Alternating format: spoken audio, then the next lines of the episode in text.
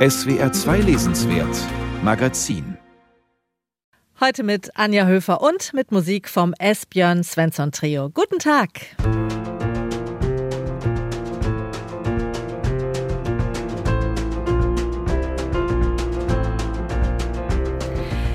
Wir sind eine Büchersendung, aber wir wollen die Mode heute nicht ganz vernachlässigen. Der Surkamp Verlag bringt jetzt schicke Cappies auf den Markt.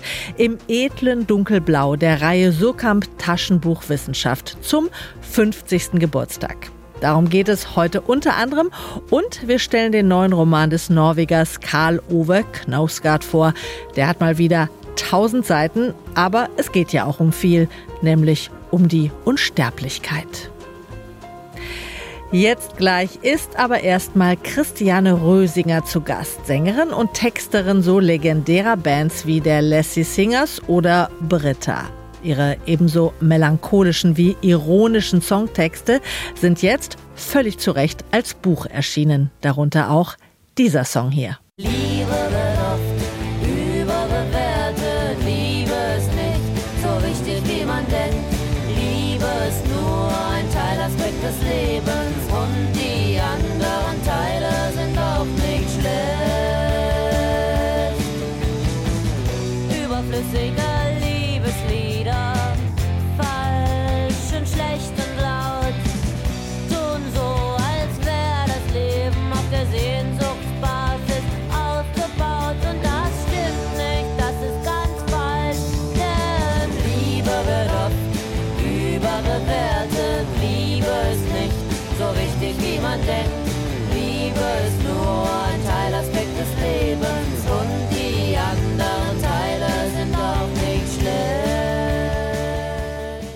Lassie Singers mit Liebe wird oft überbewertet. Geschrieben von Christiane Rösinger, Texterin und Sängerin von Bands wie den Lassie Singers oder Britta.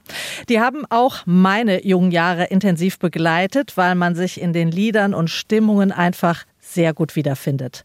Zuletzt hat Christiane Rösinger zwei ebenso schöne Soloalben vorgelegt und auch da ist sie eine unvergleichliche Chronistin des Durchwurstelns, des irgendwie Weitermachens im Leben. Ihre gesammelten Songtexte lassen sich jetzt wie Gedichte lesen in dem Band Was jetzt kommt, der im Ventil Verlag erschienen ist. Und ich freue mich sehr, dass Christiane Rösinger jetzt im Lesenswert Magazin zu Gast ist. Hallo! Hallo, ich freue mich auch, dass ich dabei bin. Diese Sendung kommt aus Baden-Baden und da müssen wir natürlich über Hügelsheim reden, das ganz in der Nähe liegt. Da sind Sie aufgewachsen, stimmt's? Ja, genau. Ich komme aus Hügelsheim bei Baden-Baden und Natürlich ist auch der Südwestfunk und die Programme auch ein Begriff. Und es ist auch überliefert, dass Sie als junge Erntehelferin auf dem Acker standen und schon Sängerposen eingeübt haben. Ja, nicht nur die Posen, ich habe richtig gesungen. Ja, meine Eltern äh, waren ja Landwirte und wir hatten ja Spargel. Hügelsheim ist ja berühmt für die Spargel. Und dann habe ich halt immer Spargel als Mikrofon genommen und gesungen. Also wenn wir auf dem Karottenacker waren, die Karotte. Und meistens habe ich Downtown von Petula Clark gesungen. Und ähm, dem sehr schönen Glossar in Ihrem Buch entnehme ich äh, auch, dass Sie schon als Sechsjährige links waren und jeden Abend zum Sonnenuntergang Ho Ho Ho Chi Minh in die Landschaft skandiert ja, haben. Äh, in den Altreihen habe ich es hineingerufen, also bei Hügelsheim und so. Am Rhein, da gibt es ja diese Altreihenböschungen. Und ja, ich habe dann immer abends ferngesehen mit meinen Eltern die Tagesschau und es muss dann so 1968 gewesen sein, als ähm, viele Demonstrationen auch aus Berlin übertragen wurden. Und die Studenten und Studentinnen haben da Ho, Ho, Ho Chi Minh skandiert. Und ich wusste überhaupt nicht, um was es ging. Habe auch mit niemand drüber gesprochen, habe dann einfach für mich selbst so ein kleines Ritual angefangen und bin dann immer abends schnell. Die Eltern haben dann immer noch was draußen da gemacht und zusammengeräumt. Bin ich mit dem Fahrrad zu dieser Altrheinböschung. Da ging immer die Sonne so schön rot unter zwischen den Pappeln. Und dann habe ich immer den Moment abgewartet, dass sie ganz genau zwischen den Baumkronen stand und habe dreimal Ho Ho Ho Chi Minh gerufen. Mit Anfang 20 so haben Sie das Badische verlassen und sind dann in den 80er Jahren in das ja noch damals geteilte Berlin gekommen, nach West-Berlin. Dort gab es das sogenannte Fischbüro. Darüber schreiben Sie auch ein bisschen äh, in Ihrem Buch. Was passierte alles in diesem Fischbüro? Ja, das war einfach eine Ladenwohnung, damals am Ende der Welt, an der Mauer, ausgestorbene Straßen. Polizei kam nie vorbei, man konnte machen, was man wollte. Man hat natürlich Alkohol verkauft und für die Ladenmiete, die lächerlich gering war. Und dann, was war es? Es war wie so ein Open Stage, würde man heute vielleicht sagen. Kamen Leute aus der Nachbarschaft, die dann irgendwas Gedichte vorgelesen haben, es gab Walzer, Tanzkurse, manchmal wurde auch nur gesoffen. Und da, das waren so, ja, das war so meine Berührung mit der Berliner Subkultur. Und da habe ich dann auch Freunde getroffen. Ja, unter anderem ja Almut Klotz, die ja auch aus der Gegend kam, ne? Ich glaube auch aus dem Schwarzwald. Und Sie haben die lebende Musikbox erfunden. Das fand ich interessant. Wie hat die funktioniert? Ja, also heute stellt man in Berlin auch alles auf die Straße, aber damals war noch der richtige Sperrmüll auf der Straße. Und äh, Dimitri Hegemann, der später den Techno nach Berlin gebracht hat und den Tresor erfunden hat, der äh, hatte dann so einen Kasperle-Theaterrahmen gefunden und eine alte Bügelmaschine. Und wir haben das so integriert dass man in die Bügelmaschine konnte man so ein Papier klemmen und da standen dann so die so Schlager drauf, rote Lippen soll man küssen, ein Schiff wird kommen und wir saßen so geduckt in diesem Kasperle-Theater und haben dann gewartet, was die Leute sich wünschen. Und das da war dann so ein Schlitz und da konnte man eine Mark reinwerfen und das kam total gut an. Aus diesem Fischbüro ist ja dann auch die Band Lassie Singers hervorgegangen und der Name, das ist tatsächlich eine Reminiszenz an den berühmten Fernsehhund Lassie, oder? Ja, also Almut und ich, wir kamen ja nicht nur aus der gleichen Gegend, sondern wir, wir hatten ja die gleiche Fernsehkindheit und Jugend und da hat man viel drüber gesprochen, über Flipper und Skippy, das Buschkänguru und Bonanza und so. Und äh, Flipper gab es ja schon als Name. Die Flippers, mit denen hatten wir ja nichts zu tun. Und dann haben wir gesagt, ach, dann nennen wir uns Lassie Singers. Ähm, einer der Hits der Lassie Singers ist äh, Hamburg mit der zum Slogan geronnenen Zeile Nur weil wir keine Ausbildung haben, machen wir den ganzen Scheiß. Der wurde auch auf T-Shirts dann gedruckt, oder? Ja, mit so einer Raststätte Frankenhöhe, Raststätte Frankenhöhe vorne drauf, ja. Die kommt auch in dem Lied vor, genau. Es sind ja einige Slogans aus Ihren Songs entstanden, oder? War das eigentlich schon intendiert oder ist das so passiert? Das ist so passiert. Also ja, ein guter Refrain ist ja immer ein Bon mot oder ein Slogan. Das plant man nicht so, aber beim Liederschreiben ist bei mir oft einfach mal so dieser Ausdruck, dieser Slogan als erstes mit der Melodie zusammen im Kopf. Und da kann man dann was draus bauen. Wenn Sie so zurückschauen, welche Themen waren das vor allem, die die Songs der Lassie Singers damals bestimmt haben? Ja, also am Anfang, also wir haben ja so ein bisschen mit Schlager angefangen und haben das so ein bisschen als Krücke benutzt, um eigene Lieder zu machen. Aber es ist natürlich die Liebe, das Elend mit den Männern. Warum funktioniert es nicht? Ach, Männer, Jungs sind undurchsichtig, feige und verquer. Und das war halt immer so das Thema. Und wenn man halt zu dritt singt, muss es ja immer sowas sein, was dann dieses Kollektiv singen kann. Und deswegen war die Themenauswahl auch so ein bisschen begrenzt. Und erst später bei meinen anderen Bands habe ich mich dann mal getraut, andere Themen anzusprechen. Ja, die Musik später bei Britta, wie würden Sie die beschreiben? Wurden die Songs da tatsächlich auch etwas trauriger oder noch melancholischer? Naja, also wenn drei äh, Frauen so, äh, so zusammen singen, äh, dann hat das schon immer so was Fröhlicheres.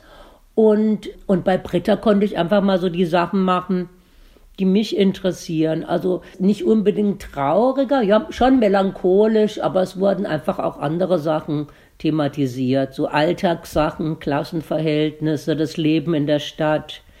Wie soll man leben? Wie geht das alles weiter? Eher sowas. Was ja auf jeden Fall immer dabei ist, das ist die Ironie. Es ist immer ein bestimmter Rösinger Witz in den Zeilen, auch wenn die manchmal sehr traurig sind. Es gibt auch viele Anspielungen auf Heinrich Heine Und den erkennt man in dieser Mischung aus Melancholie und Witz oder Ironie schon sehr wieder, finde ich, immer in ihren Zeilen. Ist, ist das Ihr Lieblingsdichter? Ja, das finde ich ja schön, dass, es, äh, dass man das sieht.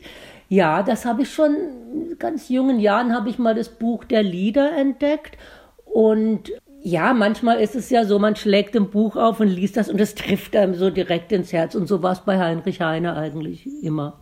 Ja, manchmal fängt es so romantisch an und alles ist in Ordnung und dann, dann ändert sich plötzlich alles. Ja, dann kommt so ein Stimmungswechsel und irgendwas passiert. Und das Leiden ist halt nie so richtig Selbstmitleid, sondern das ist immer so ein bisschen ironisch. Das ich glaube, das ist das, was mir von Anfang an eben gefallen hat. Und das auch, glaube ich, für ihn immer so ein bisschen der Rettungsanker ist. Ja, auf jeden Fall. Ich glaube nicht, dass ich mich erschieße, so schlimm die Dinge auch stehen. Das alles, meine Süße, ist mir schon mal geschehen. Also da, das kann man sich in allen Lebenslagen nochmal zum Vorbild nehmen. Zum Schluss noch eine Sache, die ich äh, sehr schön fand. Sie, Sie haben 2021 in einem SWR-Tatort mitgespielt. Das ist unser Haus. Und da geht es um ein Gemeinschaftswohnprojekt bei Stuttgart. Sie spielen Ulrike, die gute Seele dieser Baugemeinschaft. Sehr überzeugend, fand ich. Wie war das für Sie, äh, ins Schauspiel zu wechseln bei einem Tatort? Es war eine tolle Erfahrung. Am Anfang dachte ich ja, das sind so ein paar Sätze und ich habe dann erst so langsam mitgekriegt, dass es eine der Hauptrollen war. Und das war toll und das war halt auch in meiner alten Heimat. Dann konnte ich immer schön Dialekt reden, weil die ganzen Leute, die da arbeiten, die kamen ja alle aus Baden-Baden oder aus Efezheim oder so. Und, äh, und äh, das war sehr schön und ich habe auch, ich bin auch gelobt worden und es hat mir gut gefallen. Und ich habe dann gedacht, wow, vielleicht ist es der Anfang einer Fernsehkarriere, aber leider habe ich bis jetzt kein äh, Nachfolgeangebot bekommen. Aber ich glaube, der Markt für ältere Schauspieler ist halt so ein bisschen nicht so einfach. Naja, wer weiß, vielleicht kommt's noch. Vielen herzlichen Dank, Christiane Rösinger. Ja, ich danke auch. Was jetzt kommt, so heißt ihr Band mit gesammelten Songtexten, erschienen im Ventilverlag und den SWR-Tatort mit ihr, den kann man zurzeit auch in der ARD-Mediathek angucken. Das ist unser Haus. Und jetzt hören wir Christiane Rösinger nochmal mit ihrer Band Britta und dem Song Wer wird Millionär?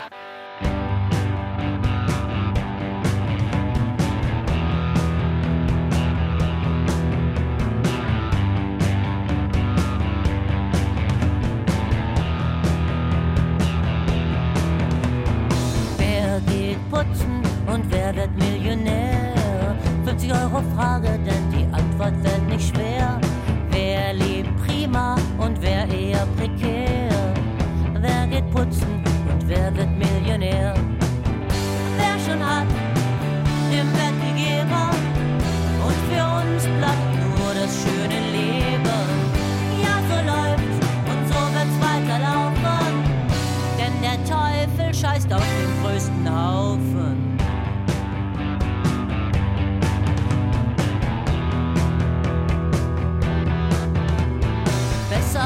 wohnen, auch mal reisen, Champagner, Tanz und Kokain. Das wäre ein schönes Leben, das kriegen nur die anderen hin. Für uns heißt es weiter rechnen, Krebsen, Wursteln, durchschlagen. Nur ganz selten kommt's da mal zu Champagner, Kokain.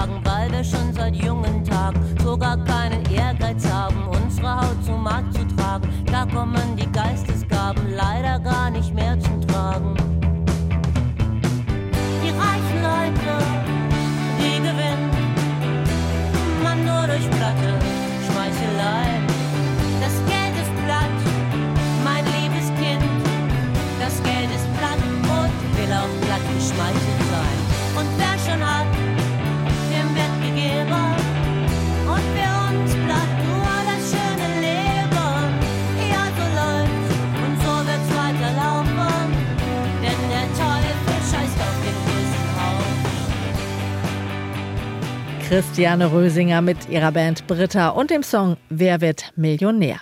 SWR 2, Sie hören das Lesenswert Magazin. Heftige Merchandising-Offensiven war man bislang ja eher von Konzernen wie Disney gewohnt, der seit Jahrzehnten erfolgreich Mickey Mouse Ohren vertreibt oder seit einigen Jahren die Eiskönigin Elsa auf alles druckt, was nicht schnell genug wegrennen kann. Seit neuestem können sich auch Menschen mit Fanartikeln eindecken, die solchem Kommerz eigentlich eher skeptisch gegenüberstehen. Der traditionsreiche Surkamp Verlag erweitert nämlich zum 50. Geburtstag der legendären Reihe Surkamp Taschenbuchwissenschaft sein Angebot um Non-Book-Produkte, darunter eine Basecap und ein Puzzle. Arndt Pollmann ist Professor für Ethik und Sozialphilosophie an der Alice Salomon Hochschule Berlin und selbst Autor der berühmten STW-Reihe. Er hat sich ein paar Gedanken zur neuesten Merchandising-Offensive bei Surkamp gemacht. Umschlaggestaltung Willi Fleckhaus, Volltonfarbe 41C2508G2. Das sind die ästhetisch untrüglichen Wiedererkennungsmerkmale einer wissenschaftlichen Buchreihe, die im kommenden Mai ihren 50. Geburtstag feiert.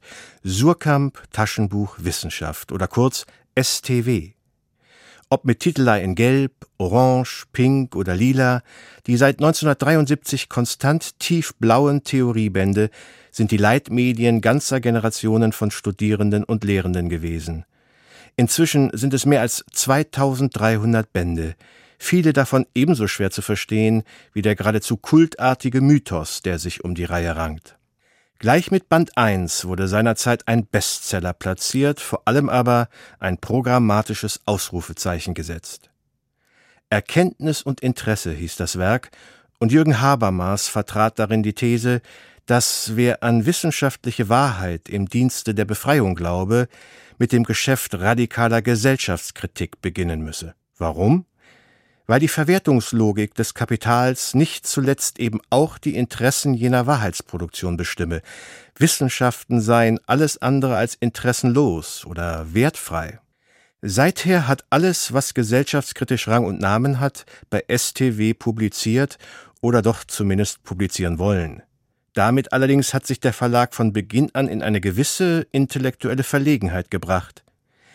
Wie hält man eine derart akademische Buchreihe dauerhaft auf dem umkämpften Markt, deren Autorinnen unentwegt zum wissenschaftlich fundierten Kampf gegen die ach so freie Marktlogik aufrufen? Spötter wird es daher nicht verwundern, dass der Verlag pünktlich zum runden Geburtstag der Reihe nun auch in das Segment des sogenannten Non-Book vordringt und Fanartikel produziert. Basecap und Stoffbeutel in der erwähnten Volltonfarbe sowie ein tausendteiliges Puzzle. Ich gebe zu, ich als STW-Fanboy habe das alles schon vorbestellt.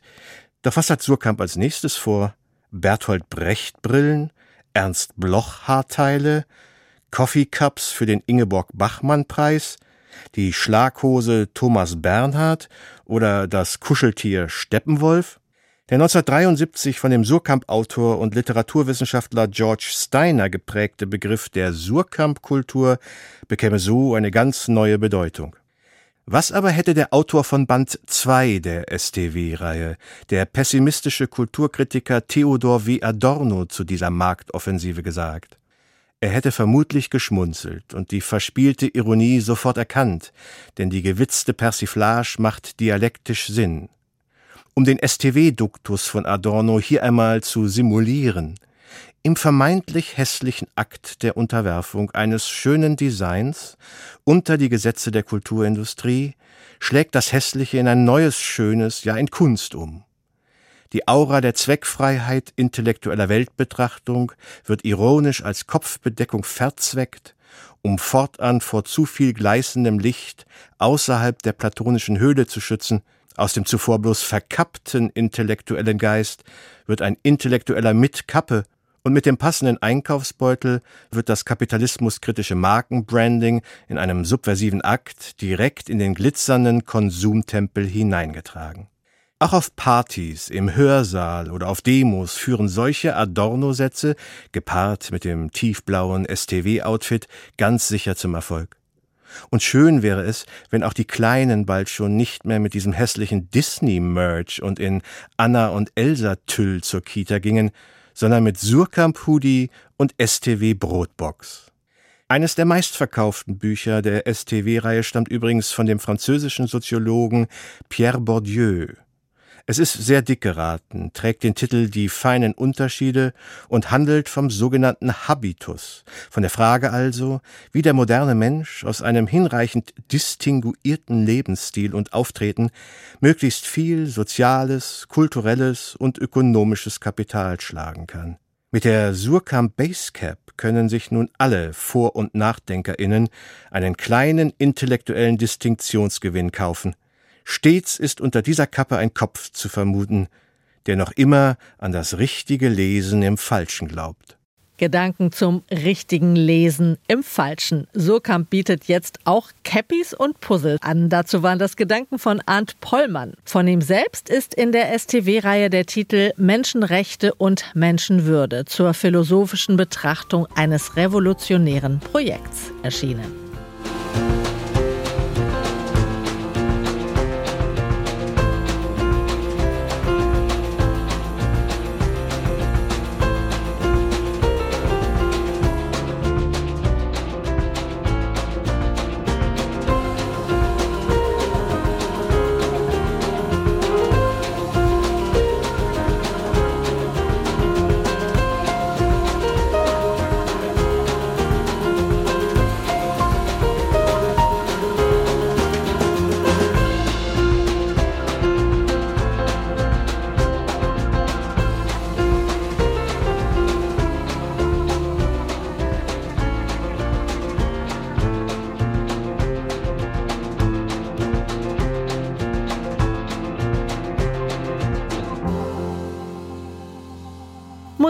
Vom S. Björn Svensson Trio und dem Album Seven Days of Falling. Sie hören das SWR 2 Lesenswert Magazin.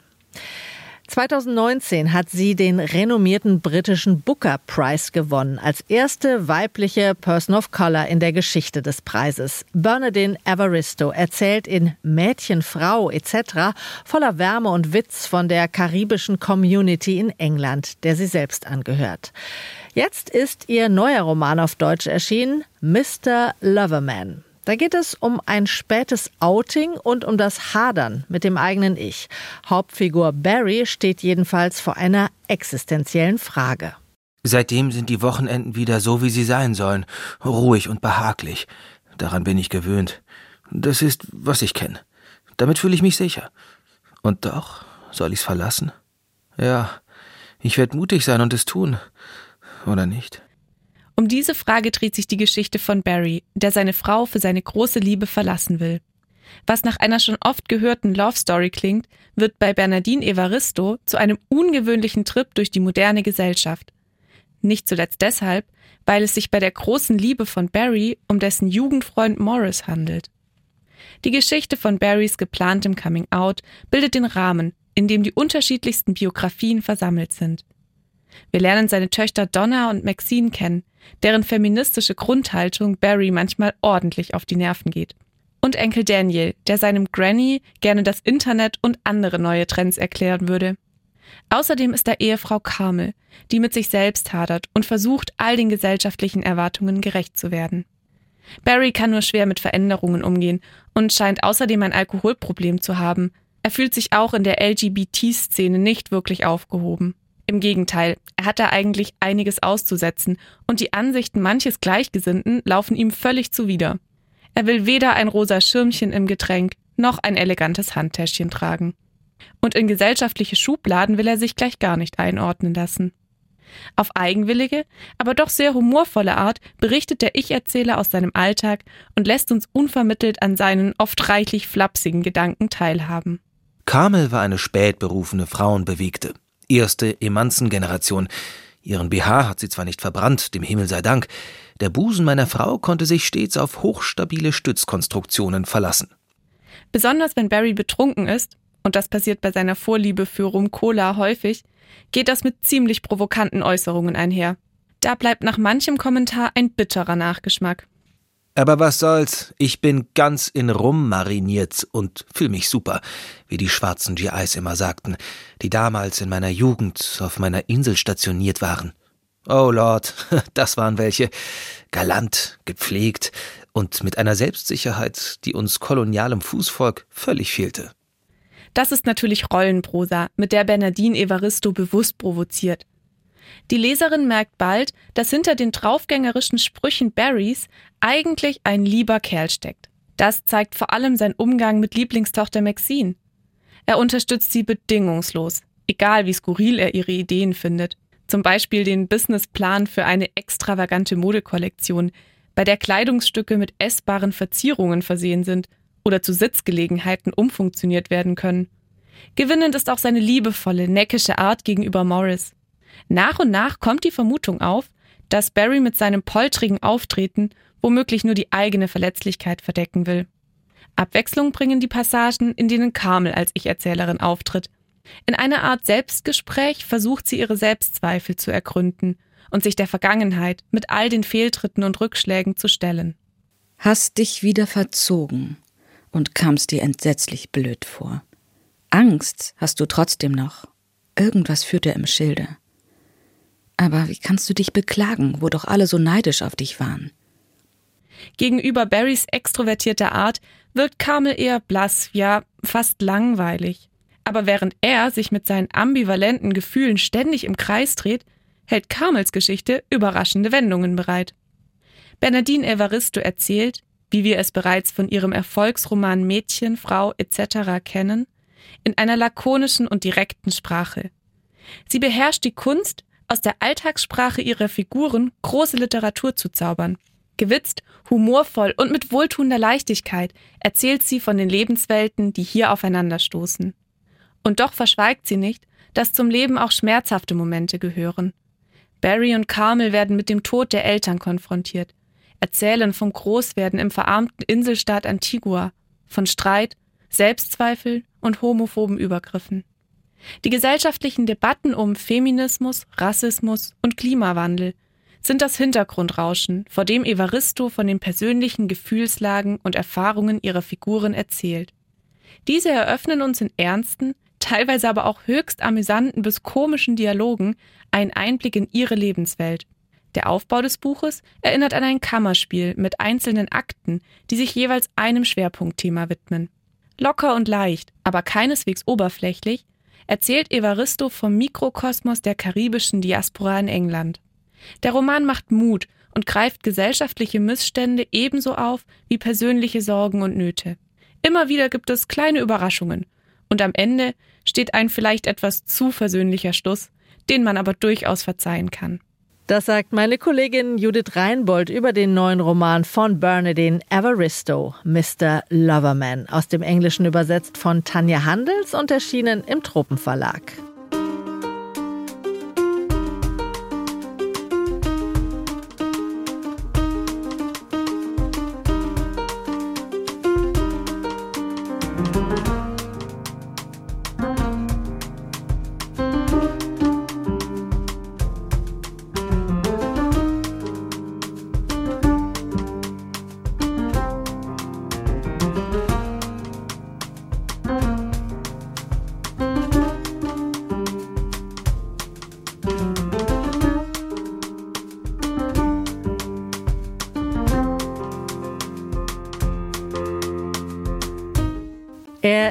einer der wichtigsten Autoren der kubanischen Gegenwartsliteratur, aber er darf im eigenen Land nicht publizieren.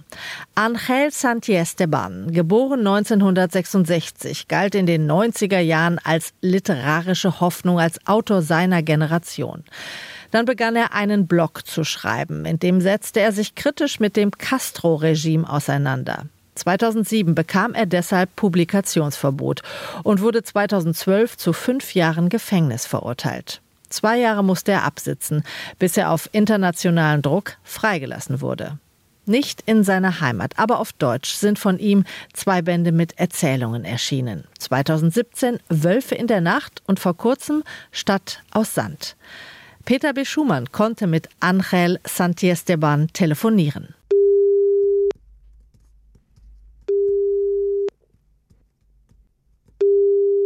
Sí. Angel. Sí. Aquí habla Peter. Es ist nicht ganz einfach, mit einem kubanischen Schriftsteller Kontakt aufzunehmen, der im halblegalen Raum lebt und dessen Telefonleitung mitunter blockiert wird von den Genossen, die sich um uns kümmern, wie Dissidenten gern ihre Aufpasser nennen. Bei diesem dritten Versuch habe ich immerhin Anschluss bekommen mit Angel Santiesteban. Auf meine Frage, wie es ihm geht, sagte er mir, Sie haben mich reguliert. Das heißt, ich darf nicht ausreisen. Aber ansonsten geht es mir gut. Ich habe drei Monate im Verborgenen gelebt, mich dann der politischen Polizei gestellt und nun haben sie mir verboten, ins Ausland zu reisen. Das muss ich erklären.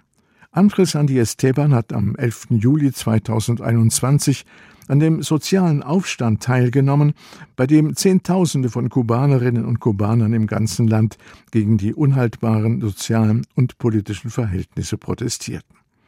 Zahllose Menschen wurden damals zusammengeknüppelt, Hunderte verhaftet. Der Autor, als Dissident bekannt, wollte der Verhaftungswelle entgehen und entschied sich, eine Zeit lang im Untergrund zu leben.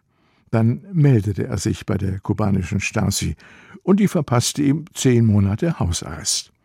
Als er im Dezember seinen Pass verlängern lassen wollte, um eine Einladung in Mexiko anzunehmen, erhielt er Ausreiseverbot. Ich bin ein Feind der Diktatur, denn ich will als Künstler nicht zum Komplizen der Unterdrückung eines Volkes werden, sondern die Stimme des Volkes sein. Denn ich verstehe die Kunst als Widerspiegelung der Gesellschaft. Hier in Kuba gibt es viel zu viele Künstler, die lieber wegsehen, anstatt sich einzumischen, weil sie ihre Privilegien nicht verlieren, als Theaterregisseur weiterarbeiten oder als Schriftsteller publizieren wollen. Er hat selbst die Folgen erlebt, als er, der Hoffnungsträger aus der Reihe tanzte, zuerst Publikationsverbot erhielt und dann nach einem fadenscheinigen Prozess im Gefängnis landete, weil das Regime diesen rebellischen Geist aus dem Verkehr ziehen wollte. Diese Erfahrungen haben seine Literatur geprägt, auch sein neues Buch mit Erzählungen Stadt aus Sand. Die Stadt ist nichts Statisches. Sie ändert ihre Form. Auch die Menschen ändern ihr Äußeres. Und die kubanische Lebensweise ist ständig im Fluss, so wie es dem Regime gerade gefällt. Die Menschen müssen sich manchmal in Sand verwandeln, um durch das feinmaschige Sieb der Repression hindurch zu sinken und nicht im Gefängnis zu landen. In meinem Buch sind die Figuren wie Sand, die einen Filter durchlaufen, um auf die Seite des Überlebens zu gelangen. Wie der Equilibrist in der gleichnamigen Erzählung. Er stammt aus einer großbürgerlichen Familie, die vor der Revolution geflohen ist. Das versucht er ständig zu verbergen und lädt auch niemanden zu sich ein, damit sein Geheimnis, ein Haufen kostbarer, weil verbotener Bücher, nicht bekannt und er als Konterrevolutionär verhaftet wird. Ein Dasein in einer Atmosphäre der Angst. Eh, in dieser Angst leben wir ständig. Das war ein Symptom in allen sozialistischen Ländern Osteuropas. Hier lässt es sich noch immer studieren. Ich schreibe darüber, damit es die junge Generation in anderen Teilen der Welt nachempfinden kann und sich die Geschichte nicht wiederholt. Der Überwachungsstaat ist allgegenwärtig in einigen dieser 13 Erzählungen aus den letzten Jahren. In Auf der Suche nach Benny schlägt er plötzlich aus heiterem Himmel zu. Ein allseits beliebter junger Mann verschwindet. Verzweifelt suchen ihn tagelang seine Freunde. Da taucht er wieder auf, mit zermanschtem Gesicht und schweigt. Das passiert uns immer wieder. Wir sind ein Leben lang befreundet und dann wechselt der andere die Straßenseite, ohne dich zu grüßen. Später erfährst du, dass er von der Stasi in die Mangel genommen wurde und du daran schuld sein sollst. Denn es gibt viele Leute, die von der Geheimpolizei gezwungen werden, andere zu verraten und die dann alles tun, weil sie große Angst davor haben, ihre Arbeit zu verlieren. Eine völlig desillusionierte Gesellschaft, in der jeder Funke von Hoffnung oder gar von Utopie ausgelöscht ist, zeichnet Angel Sandiesteban in seinen stilistisch ausgefeilten bis ins Surreale zugespitzten Erzählungen. Da gerät in Der bedeutendste Popel der Welt ein Karrierist einer unbedachten Geste zur Nase wegen in die Psychiatrie. Und in Selbstmordwalzer wird ein einfacher Köhler einem aberwitzigen Verhör unterzogen, weil er in der Nähe des Ortes aufgegriffen wird, an dem sich der Kommandante erleichtern will. Kubanische Autoren sind bereits wegen harmloserer Bilder und Äußerungen verhaftet worden. Hat Angel Sandiesteban keine Angst vor den Folgen seiner radikalen Kritik? Natürlich habe ich Angst, aber ich habe noch mehr Angst vor meinem Gewissen, Angst davor, dass ich mich vor mir selbst ekle, weil ich schweige. Meine Literatur wurde dem Regime erst unbequem, als ich die Notwendigkeit verspürte, zu sagen, was ich dachte. Das ist der Antrieb meines Schreibens. Ich will mich nicht vor mir selbst ekeln. Beeindruckende Worte des kubanischen Schriftstellers Angel Santiesteban. Peter B. Schumann hat mit ihm über seine mutige Arbeit gesprochen. Seine Erzählungen Wölfe in der Nacht sind bei Fischer und der Band Stadt aus Sand ist in der Reihe Büchergilde Weltempfänger erschienen.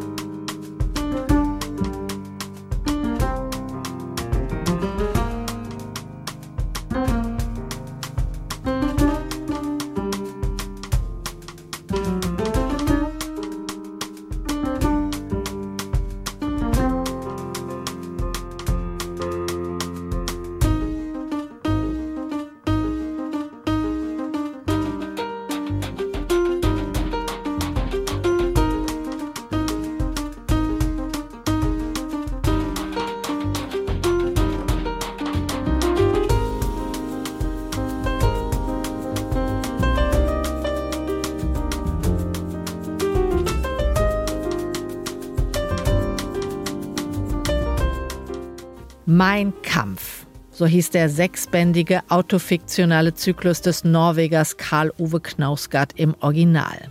Ins Deutsche wurde er aus naheliegenden Gründen anders übersetzt. Der Kampf, den Knausgard schilderte, war der seines eigenen Lebens, der mit seiner Herkunft, der Kampf auch mit seiner dann selbst gegründeten Familie. Kaum jemand hatte zuvor derart offen von sich selbst und den Menschen, die ihn umgeben, erzählt. Und das hatte einen ganz eigenen Sog. Diese Geschichten, diese Form war dann für Knausgard irgendwann auserzählt. Seine neuen Bücher sind geprägt vom ganz freien, auch fantastischen Erzählen. Umfangreich sind sie immer noch. Die Wölfe aus dem Wald der Ewigkeit heißt der neueste, tausendseitige Roman von Karl-Uwe Knausgard, der zweite Teil eines wiederum größer angelegten Erzählprojekts. Kirsten Vogt stellt ihn vor. Der Auftakt ist stark. Helge erinnert sich an seine Kindheit 1977, kurz vor Weihnachten. Er ist elf Jahre alt, es ist Nacht.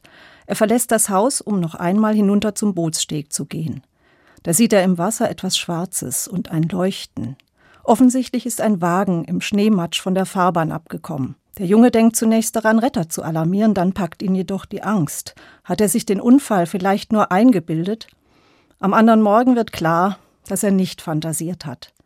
Noch 35 Jahre später hat er niemandem davon erzählt, er weiß, dass er ein Leben hätte retten können. Schuld, Schweigen, Sterben, das sind nur einige der gewichtigen Themen von Karl Ove Knausgards bezwingendem Roman Die Wölfe aus dem Wald der Ewigkeit. In ihm ruhen die Toten nicht, sondern verfolgen die Lebenden, erscheinen ihnen in Träumen, hinterlassen Spuren, werden in Särge gelegt oder warten in Kühltanks auf ihren je eigenen jüngsten Tag. In ihm forscht eine Biologin über die Evolution, den Wald, die Kommunikation zwischen Bäumen und wird durch den Genuss von halluzinogenen Pilzen von diesem Projekt durch einen Horrortrip gründlich abgebracht.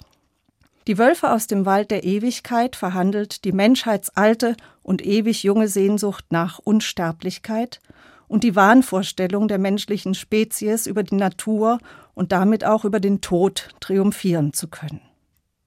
Knausgard konterkariert diese Vorstellung bildstark, funkelnd, finster und tiefgründig. Die Wölfe aus dem Wald der Ewigkeit folgt auf Der Morgenstern, den ersten Teil einer auf mehrere Bände angelegten Romanfolge, mit der sich der norwegische Autor entschieden vom autofiktionalen Schreiben ab und der puren Fiktion zugewandt hat. Man muss den ersten Roman nicht gelesen haben, um den zweiten zu verstehen.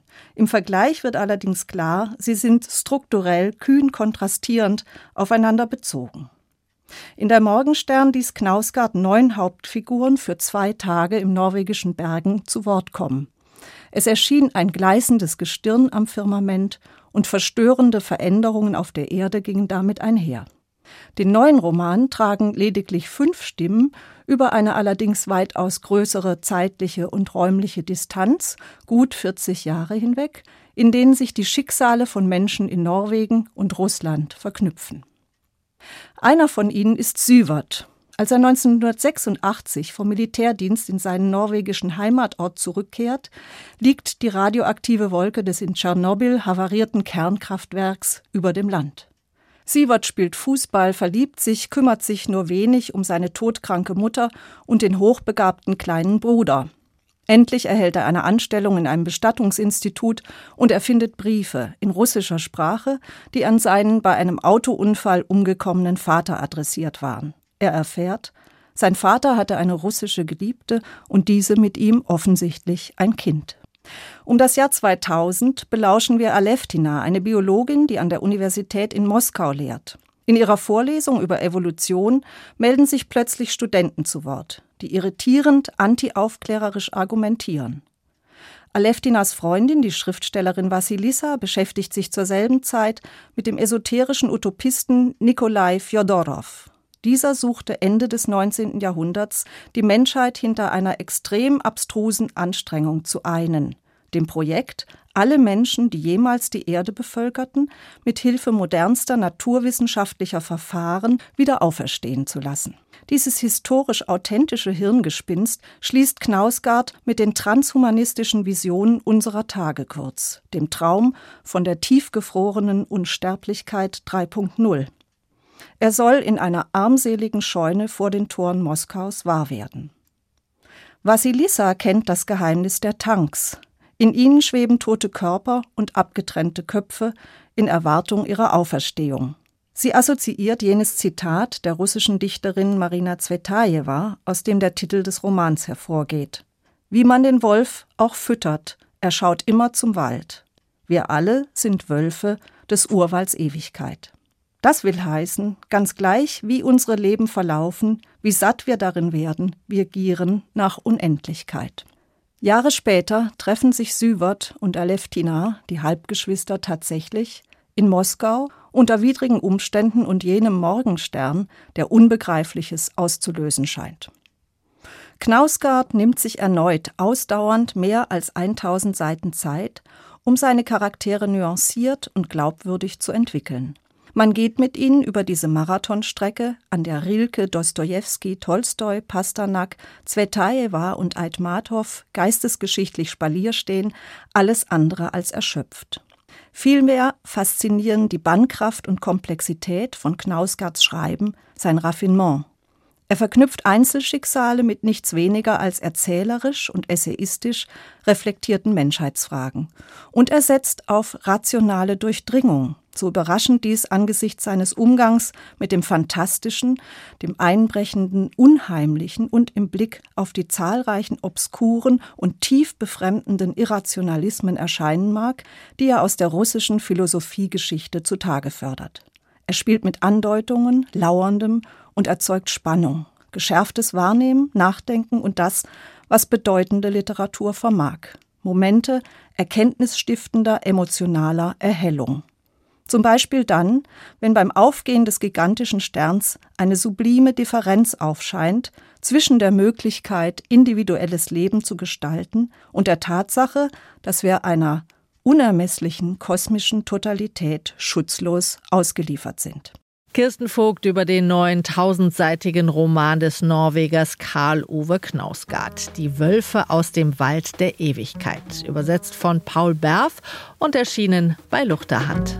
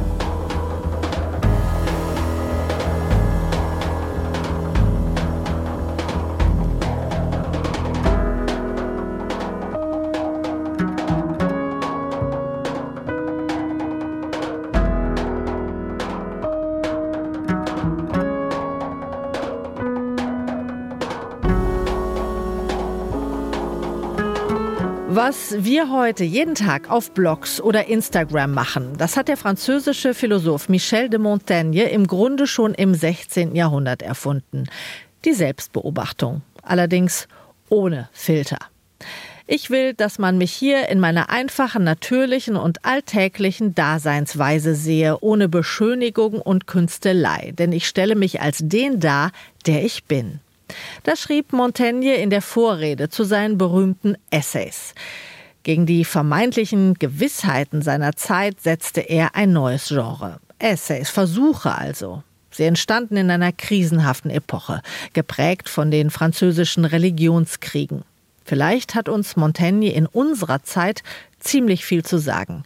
Gerade ist eine große Biografie erschienen, verfasst von dem Historiker Volker Reinhardt. Montaigne. Philosophie in Zeiten des Krieges heißt das Buch. Holger Heimann hat es gelesen. In dem Essay über die Physiognomie erzählt Michel de Montaigne davon, wie er zweimal überfallen wurde und nur knapp mit dem Leben davonkam. Einmal wird er unterwegs ausgeraubt, ein anderes Mal in seinem eigenen Haus bedrängt. Ob er seine Rettung wirklich vor allem dem freimütigen Auftreten und seinem natürlichen Gesichtsausdruck verdankte, wie Montaigne schreibt, lässt sich kaum mit Sicherheit sagen. Klar hingegen ist, dass das Leben des Michel de Montaigne überschattet war von allgegenwärtiger Bedrohung. Für den Historiker Volker Reinhardt sind die berühmten Essays vor allem eine Reaktion auf eine existenzielle Unsicherheit. Denn seit 1562 tobt ein Bürgerkrieg im Land, in dem sich Franzosen verschiedener Kirchen und Konfessionen gegenseitig zerfleischen. Michel de Montaigne, 1533 geboren, arbeitet 20 Jahre lang, bis zu seinem Tod 1592 an den Essays, die ihn berühmt gemacht haben. In freundschaftlich familiärem Ton schreibt er über sich und das Leben. Es ist kein Zufall, dass er mit der Niederschrift in dem Jahr beginnt, als der Bürgerkrieg eskaliert und Zehntausende Hugenotten den Massakern der Bartholomäusnacht zum Opfer fallen. Volker Reinhardt zeigt in seiner exzellenten Biografie, dass die Abfassung der Essays für den Mann, der sein Amt als Gerichtsrat in Bordeaux aufgibt und sich auf sein Schloss zurückzieht, zur Überlebensstrategie wird. Montaigne will nicht nur die Ursachen der mörderischen Konflikte und fürchterlichen Exzesse ergründen, sondern dazu beitragen, diese zu beheben. Die Lösung liegt für ihn in der Erziehung des Menschen zur Toleranz gegenüber abweichenden Meinungen, so Reinhardt. Montaigne ist ein Denker in Krisenzeiten, der nach Orientierung sucht. Auch deswegen ist er uns so nah. Volker Reinhardt deutet nur an, dass sich aus der Lektüre der Essays manches für unsere Gegenwart mit ihrem Hang zu unduldsamer Korrektheit lernen ließe. Doch die wenigen Hinweise, die der Biograf gibt, der ansonsten eng bei Montaigne und dessen Zeit bleibt, machen deutlich, was Reinhardt an der Beschäftigung mit dem Philosophen gereizt hat. Nicht von ungefähr zitiert er Montaigne mit dem Satz wenn man mir widerspricht, weckt man meine Aufmerksamkeit, nicht meinen Zorn. Ich gehe auf denjenigen zu, der anderer Meinung ist als ich, denn er bereichert mich. Zu den spannendsten Kapiteln in Reinhards Buch und im Leben seines Protagonisten gehört dessen Fahrt nach Rom, zu der er 1580 aufbricht.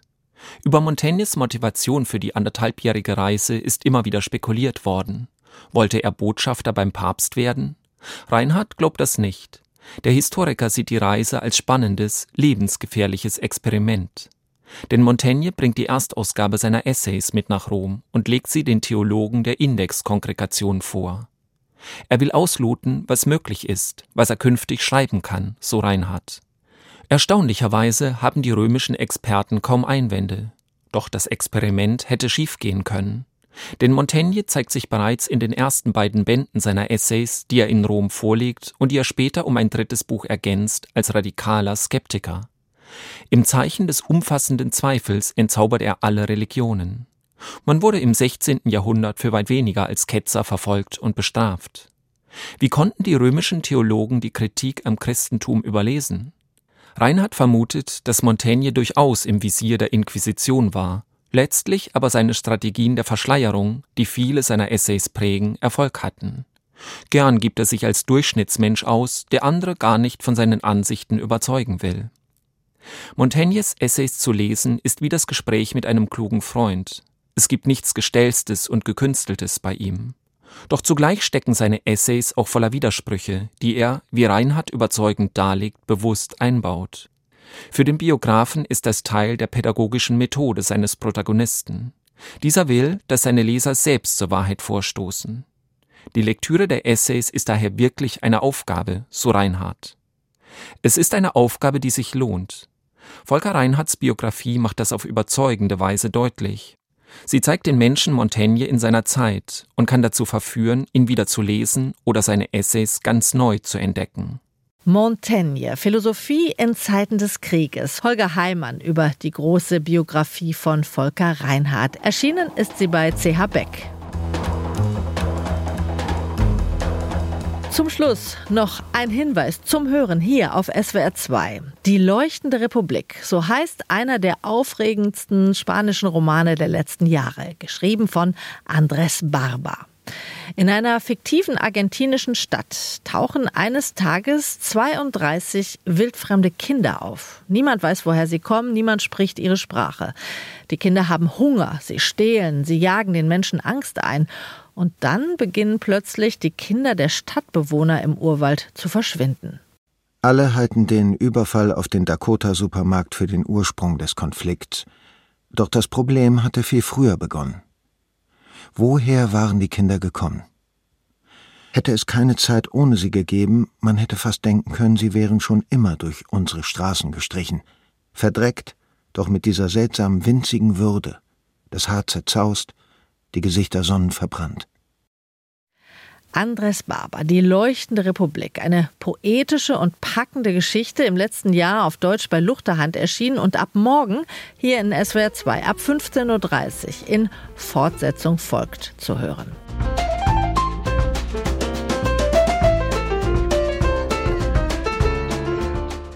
Und das war's vom Lesenswert Magazin für diesen Sonntag. Alle Buchtitel unserer Sendung, die können Sie im Netz nochmal nachschauen unter swr2.de auf den Seiten der Literatur.